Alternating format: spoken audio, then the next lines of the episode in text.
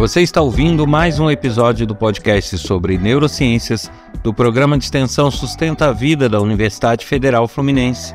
Eu sou Adriano Freitas, pós-graduado em neuroaprendizagem, especialista em neuropsicologia clínica. Neste episódio, o tema é tecnologia, celulares, informação, dependência ou necessidade. Para não perder o costume, convido todos a visitarem o meu site www.adrianofreitas.com e nele tem bastante informações sobre projetos que eu desenvolvo, também tem links para materiais no YouTube, é, trechos de aula, palestras e outros materiais sobre as neurociências e também sobre a tecnologia, que é uma área que eu também atuo. E por fim, convidar todos a participarem desse podcast enviando mensagens, dúvidas, críticas, sugestões, elogios. Isso pode ser feito através do e-mail podcast@sustenta-vida.com ou então através do WhatsApp código 22 99222 1003. Pois é, o assunto de hoje tem sido bastante falado na imprensa, bastante falado até na própria internet, que é justamente o vício e a dependência da tecnologia, da, dos celulares, da internet e da informação. Eu, de certa forma, vou corroborar algumas informações, mas também vou fazer um contraponto a outras, porque é muito simplista você avaliar o tempo que a pessoa fica mediante um dispositivo eletrônico como sendo determinante para saber se a pessoa está dependente ou se a pessoa está viciada naquilo. Hoje em dia, isso não é possível de uma forma tão simples assim. Por quê? Só para esclarecer onde eu quero chegar. E eu me sinto à vontade para falar porque eu sou profissional de neurociências, mas também de tecnologia. Então, a gente precisa entender, num primeiro momento, o contexto que nós estamos inseridos. Nesse contexto, a gente tem uma vida profissional, uma vida até pessoal que cada vez mais se transporta para o digital.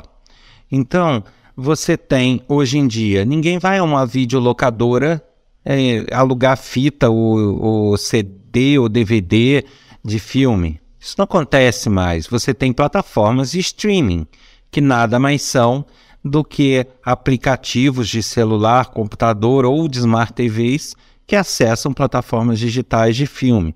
A mesma coisa, você quer ouvir uma música, já não temos mais em casa aquele aparelho de som de tempos atrás, onde você colocava um disco, colocava uma fita e ouvia. Hoje você tem plataformas de streaming. Então você tem em casa, no máximo, um aparelho de som que se conecta com o seu celular e daí você utiliza plataformas de streaming para selecionar as músicas que deseja ouvir e daí transmitir para o aparelho. Você tem jogos, quem gosta de jogos, videogames e jogos de estratégia ou o que for. A gente não tem mais praticamente jogos de tabuleiro, principalmente para adultos para adolescentes e adultos. Não tem, não existe mais essa de jogos de tabuleiro, apesar de termos jogos bastante legais como War e outros, mas isso tudo também está no digital. Então você quer jogar um jogo, ou vai ser um videogame, ou, ou hoje em dia os celulares conseguem reproduzir jogos de videogame. Então você acaba tendo também a diversão no meio digital da forma como as coisas é, estão organizadas na sociedade, fica inviável você ficar indo a vários bancos pagar boleto. Concorda? Então, pelo menos para mim, é impossível. Eu tenho quatro boletos para pagar num dia, é impossível eu ir a quatro lugares diferentes pagar esses boletos. Muitas vezes não são possíveis de serem pagos todos no mesmo lugar. E aí você tem bancos que cada vez mais investem no digital e retiram o atendimento presencial. Então você chega no banco, são filas quilométricas alguns dias. Você não tem um atendimento presencial eficaz e você acaba perdendo boa parte do seu dia com uma operação que você faz com poucos cliques num dispositivo eletrônico. E isso, isso se repete. Comércio, você, principalmente quem está no interior, Uh, eu posso falar porque eu vivo no interior, trabalho no interior, Então é diferente de uma capital. Na capital você quer um livro, você vai, acha livrarias, vai num shopping, vai em outro lugar e compra o teu livro. No interior, se você quiser comprar um livro, não tem mais livraria disponível. os comércios menores estão fechando. Então, você acaba tendo que recorrer a compras eletrônicas pela internet. E assim sucessivamente. Né? Então, você acaba tendo é, uma carga de necessidades diárias do meio digital. É, o, e sem contar o próprio trabalho. Nenhuma empresa mais trabalha hoje com uma máquina de escrever ou papelzinho à mão. Todos trabalham pendurados em sistemas. Então, tudo, tudo que você busca fazer hoje está migrando para o digital. Até estudar, até ler um bom livro. Antes da pandemia, né, o meu trabalho era sempre é, viajando também. Eu viajo, trabalho num lugar, moro em outro. Então, você tem quatro ou cinco livros que você precisa ou quer ler no momento, ou que você quer consultar. Você fica para lá e para cá com esses livros, é peso, é volume, é risco de esquecer em algum lugar. Hoje em dia você tem leitores digitais de livro, cuja tela parece até um papel, chamado papel eletrônico, né? Eu não vou falar as marcas aqui, mas tem um até muito famoso, onde você carrega uma biblioteca inteira ali dentro e lê com o mesmo conforto de que se estivesse lendo no papel. Então, obviamente é mais comodidade, mas também é mais aparelho digital. Então, fazendo um, um, resumo disso tudo, você tem boa parte das atividades que antes eram feitas no seu dia a dia com dispositivos diversos ou com aparelhos ou materiais diversos, hoje você tem no digital. Então você tem compras, pagamento de contas, estudo, leitura, diversão, é, notícias, quem gosta de se informar, até interações sociais, as redes sociais e mais o trabalho. Como que você pode mensurar o simples fato de utilizar muito ou pouco a tecnologia como sendo diretamente considerado que é um vício ou uma dependência. Não dá, não é tão simples assim.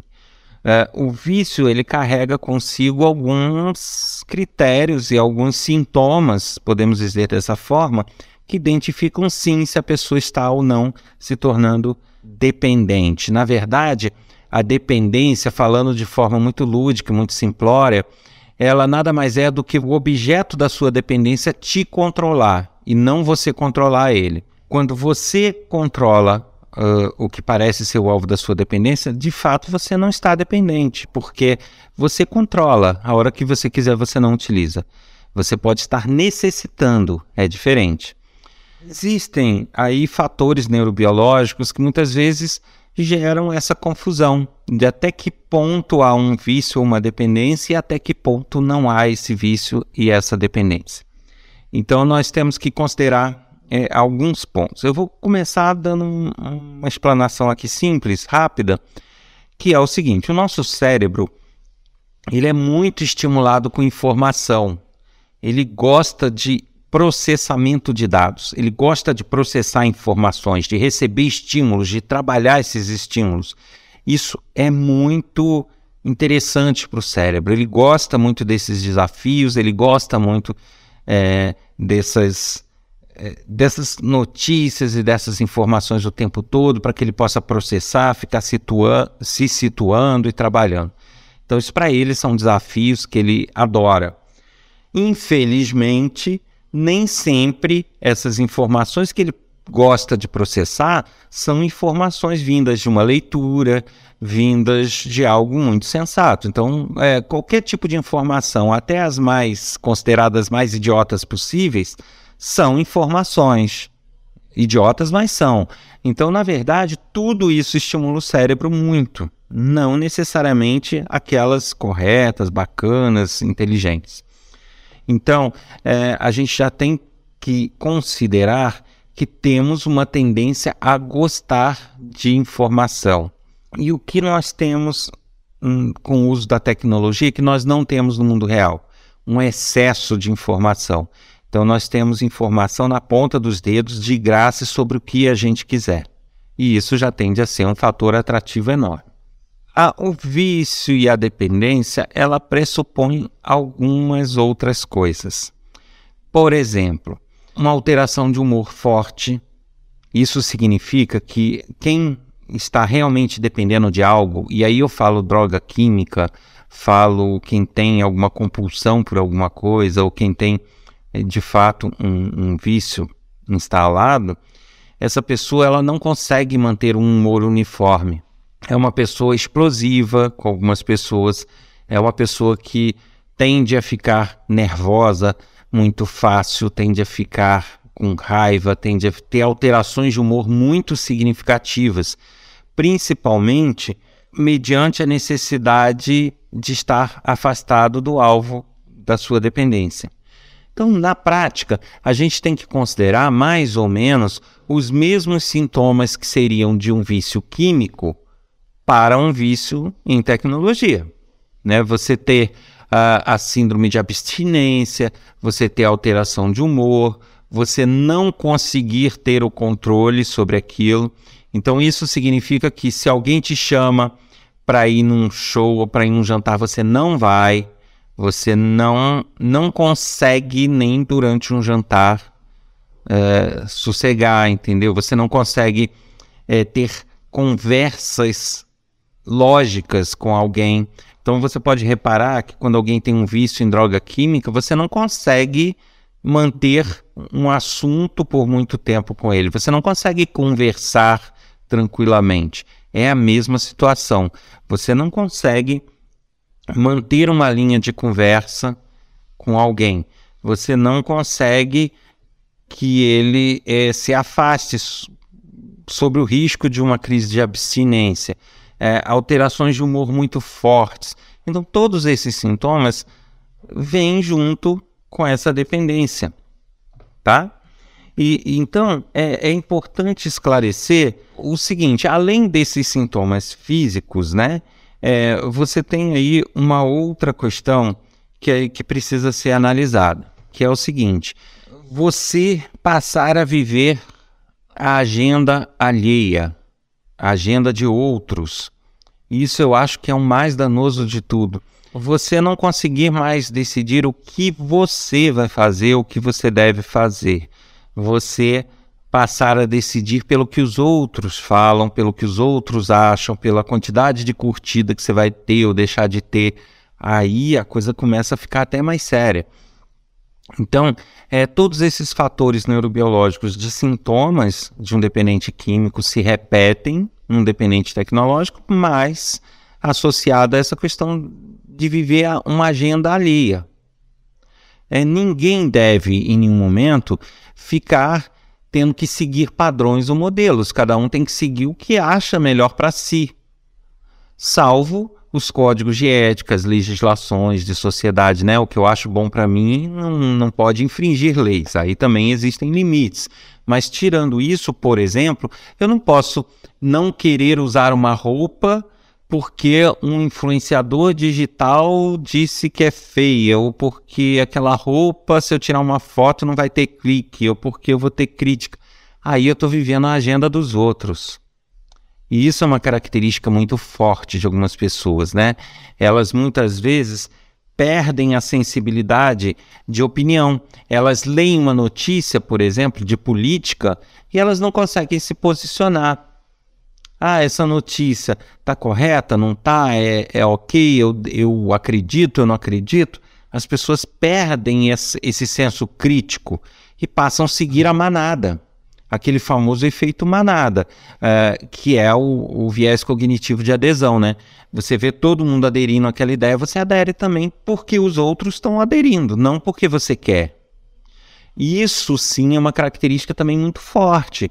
Então, é, você chegar, precisar fazer uma viagem, ou, ou sair, ou, ou sabe, das coisas até mais simples, e você ficar, não, mas espera lá, essa roupa aqui, fulana falou na internet que não, ou ninguém na internet está gostando disso, então eu também não posso gostar. Não, espera lá, Ninguém pode estar gostando, mas eu gosto, e daí? Eu vou colocar quem tem a ver com isso.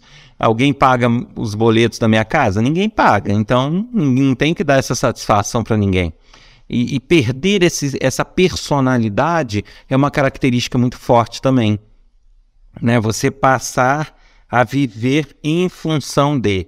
E, e aí é que é o, um problema que vai ficando mais sério. Eu até sou muito crítico, sou muito, muito crítico, tanto ao termo como à forma como se colocam os chamados influenciadores digitais. Porque o conceito já está errado. Como assim pessoas vão influenciar outras? Como assim você vai ser influenciável por alguém que resolveu ligar uma câmera lá e falar alguma coisa na internet? sabe? Isso é o típico efeito manada, o típico viés cognitivo de adesão. Você está ressaltando um erro cognitivo seu, que é de seguir uma manada. E aí uh, você entra com, em problemas políticos, onde as pessoas seguem manadas, não raciocinam sobre o que estão seguindo, não, não raciocinam sobre o que estão defendendo. E aí as coisas vão cada vez de mal a pior e não, as pessoas não reagem, não conseguem, são apáticas e engolem tudo que chega para elas.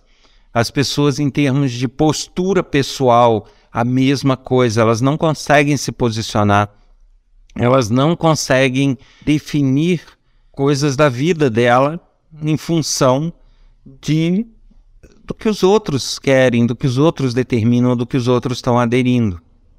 Então, para mim, por exemplo, eu posso ter um celular barato, e ele me atender muito bem, é o que eu quero. Mas não, na internet tá bombando modelo tal que custa muito mais do que o que eu ganho e eu vou ter que dar meu jeito de ter ele porque ele que é o bom. Tá, mas eu preciso daquilo tudo, de fato. Eu vou fazer uso de todos os recursos dele? Sim ou não? Ou eu estou simplesmente seguindo o efeito manada? Sabe, e esses questionamentos é que determinam o seu grau de dependência. Você consegue almoçar num restaurante com alguém e deixar o teu celular lá no cantinho da mesa e bater um papo durante esse almoço? Ou não, você fica almoçando com o celular em pezinho assim na frente olhando para a tela? Sabe? É, é, é muito complicado. Então, é, eu acho que assim, é muito fácil chegar numa imprensa ou chegar em algum meio de comunicação e falar, ah, porque o vício, a dependência da tecnologia está aumentando, porque as pessoas estão cada vez mais tempo. Isso é natural e inevitável. Não tem como. Né? Até câmeras fotográficas que eram dispositivos à parte, hoje estão no celular. Né? E aí você compartilha, manda para alguém da família uma família, uma foto que você fez aqui, é tudo muito integrado. Então é, é complicado você querer que num mundo onde cada vez mais as coisas estão digitais, você querer que a pessoa cada vez use menos. Isso não vai ocorrer. Isso não é uma regra, né? Não é o natural mediante o, o grau de evolução que a gente está tendo. Há de se analisar mais elementos do que simplesmente o tempo. Né? Considerando, eu desde, vou pegar aqui o meu caso, eu desde o início da pandemia eu estou em trabalho remoto. E isso significa que 7, 8 horas do meu dia são reservadas a trabalho por meio tecnológico. Concordo? A partir desse, dessas 8 horas, que é um terço do dia, eu posso querer ler uma notícia, é, conhecer alguma coisa, saber o que está se passando pelo mundo. Então, vou usar mais um tempo aí de dispositivos tecnológicos. E aí eu quero fazer uma leitura antes de dormir, ler um bom livro, né, ler um romance. Aí eu pego meu leitor digital, estou com equipamento de novo, mais umas duas horas. Ah, aí eu resolvo, sei lá, jogar um jogo ou fazer alguma coisa tá, o meu equipamento digital, ou assistir um filme, ligar o streaming, ou ouvir uma música, tome streaming. Isso significa que eu sou dependente por causa disso? Pura e simplesmente por ter ficado muito tempo? Não necessariamente. Se eu sou capaz de bater papo, se eu sou capaz de conversar com as pessoas, se eu mantenho meu humor intacto, se eu sou capaz de controlar as situações, se eu não entro em síndrome de abstinência, não há um, um dano aí. Agora, o dano é quando você perde interação social, você passa a ter sintomas físicos até, você passa a, a, a viver em função daquilo e perder a sua personalidade. Aí sim eu considero uma dependência danosa. Ok?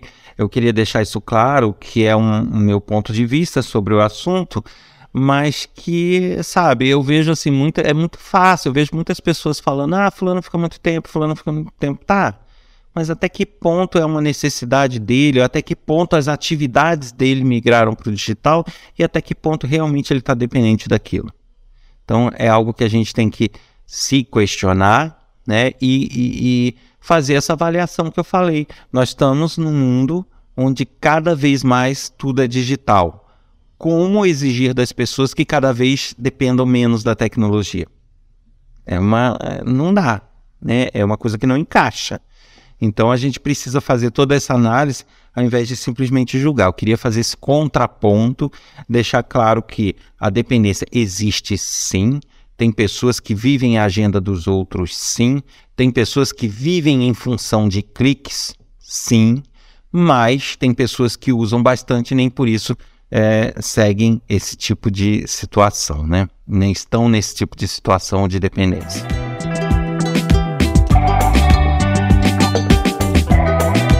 Você ouviu mais um episódio do podcast sobre neurociências do programa de extensão Sustenta a Vida da Universidade Federal Fluminense. Eu sou Adriano Freitas, pós-graduado em neuroaprendizagem, especialista em neuropsicologia clínica. Nesse episódio a gente falou sobre a tecnologia, celulares, informação, até que ponto é uma dependência e até que ponto é uma necessidade. Para sugestões de tema, críticas, elogios, dúvidas, basta enviar uma mensagem para podcast@sustenta-vida.com ou então mensagem de WhatsApp para o número 22 222 1003. Até semana que vem com mais um assunto. Espero vocês.